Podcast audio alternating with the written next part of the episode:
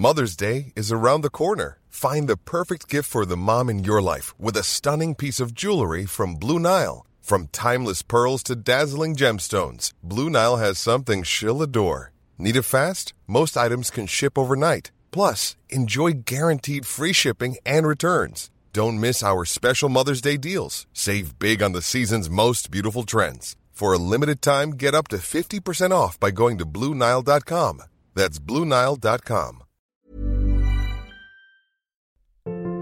10 minutes de géopolitique pour évoquer les événements au Niger. Je ne vais pas les évoquer sous l'angle politique, peu importe euh, pour cette émission de ce qui s'est passé ou les, les tenants et aboutissants, mais je voudrais évoquer un sujet qui est finalement beaucoup plus grave, à savoir celui du problème du renseignement et du problème de l'anticipation. En effet, il y a eu un coup d'État au Niger et visiblement la présidence de la République, l'Élysée, le Quai d'Orsay, le ministère de la Défense ont été surpris par ce coup d'État.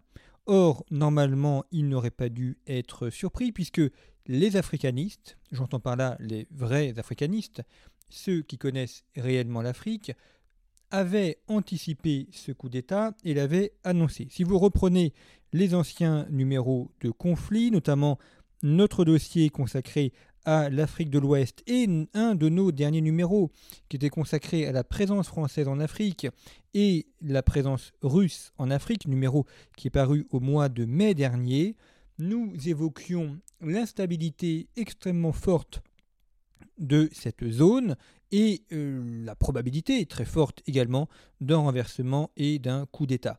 Il y a quatre mois, l'africaniste Bernard Lugan que l'on peut retrouver régulièrement dans les colonnes de conflit, était invité à Sud Radio et il annonçait l'effondrement du Niger. J'ai mis cette vidéo sur le site de conflit, vous pouvez la retrouver, c'est à la 18e minute, à la 18e minute où Bernard Lugan, il y a 4 mois, annonce que le Niger va tomber.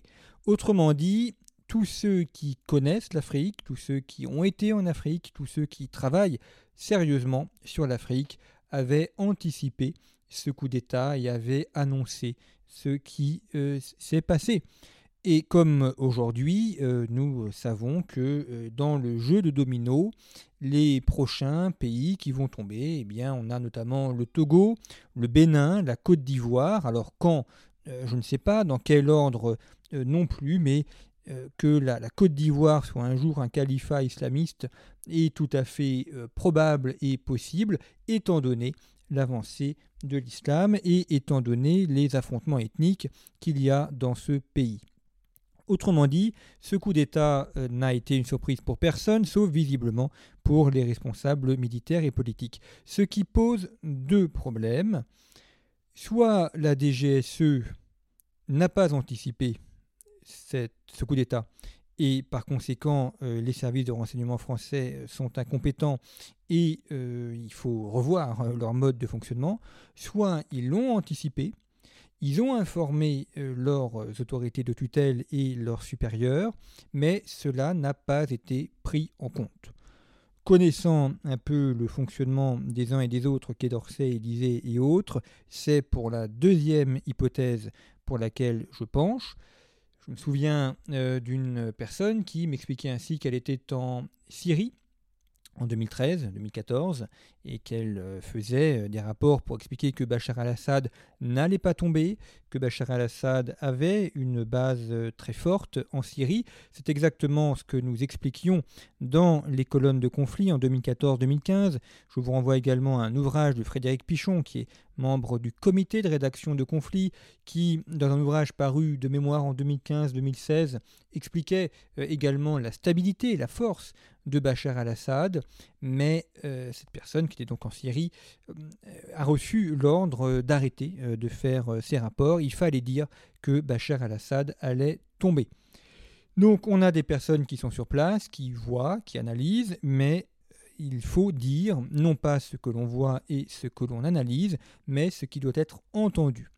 Et cela explique l'aveuglement sur l'Afrique, le narratif selon lequel ce sont les Russes qui ont chassé les Français ne tient pas.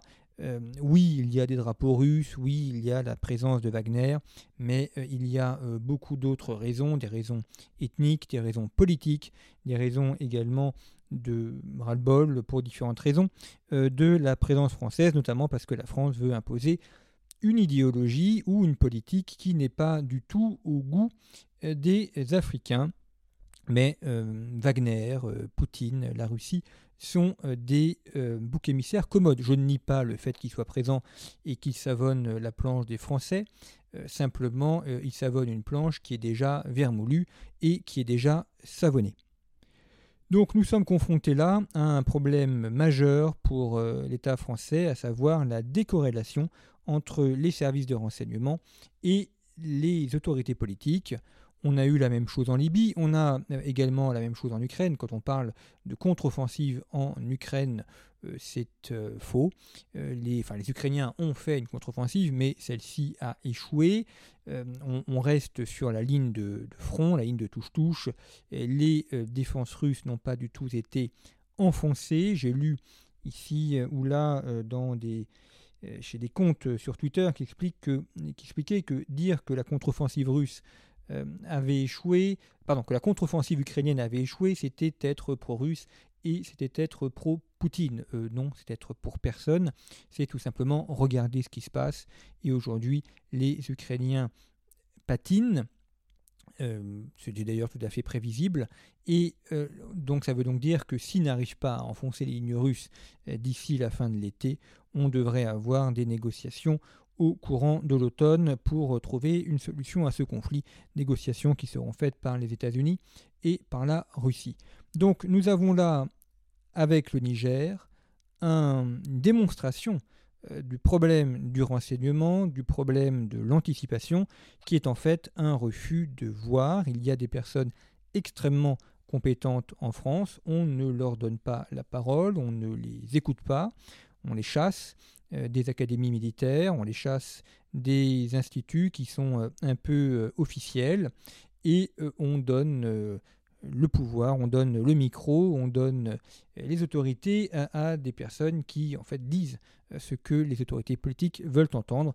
Ce n'est pas ainsi que l'on fait de la politique. Et alors évidemment, la géopolitique n'est pas là pour faire des prévisions. Euh, nous n'avons pas des boules de cristal. Nous ne sommes pas capables de prévoir l'avenir. Personne n'est capable de prévoir l'avenir. En revanche, en géopolitique, on émet des hypothèses, avec des hypothèses et des, et des degrés de probabilité. C'est un peu comme la météo, il y a des pourcentages de probabilité. La chute du Niger était une hypothèse qui était émise avec une probabilité forte. Ensuite, on ne peut pas euh, dire véritablement ni le jour ni le moment. Mais c'est à ça que sert la géopolitique, c'est à émettre des probabilités. Et euh, quand je reprends les anciens numéros de conflit, nous avons maintenant 9 ans, nous fêterons le dixième anniversaire de conflit au mois de mars 2014, eh bien nous nous sommes euh, assez peu trompés. Je peux même dire que très souvent nous avons eu raison dans nos analyses et dans nos hypothèses. Euh, tant mieux, hein, ça montre que euh, les auteurs de conflits sont compétents et que nous les choisissons aussi euh, bien. Alors on a pu faire quelques erreurs ici ou là, bien évidemment, mais enfin dans l'ensemble, on a plutôt bien anticipé les événements et notamment sur le cas du Sahel. Donc ça nous encourage évidemment à poursuivre ces analyses et à vous présenter l'ensemble de ces éléments. Je vous rappelle l'actuel numéro de Conflit qui est en kiosque qui est consacré au couple franco-italien. Vous pouvez également le retrouver sur notre site internet. N'hésitez pas à vous abonner, à faire abonner vos proches, à en parler à vos proches. Conflit ne vit que par ses abonnés et que par ses abonnements. C'est notre seule source de revenus. Nous refusons euh, toute subvention, notamment parce que si nous sommes subventionnés, eh bien nous perdrons en liberté d'analyse et en liberté de ton. Donc euh, aidez-nous, soutenez-nous euh, en, vous abonnant ou en faisant abonner vos proches. A très bientôt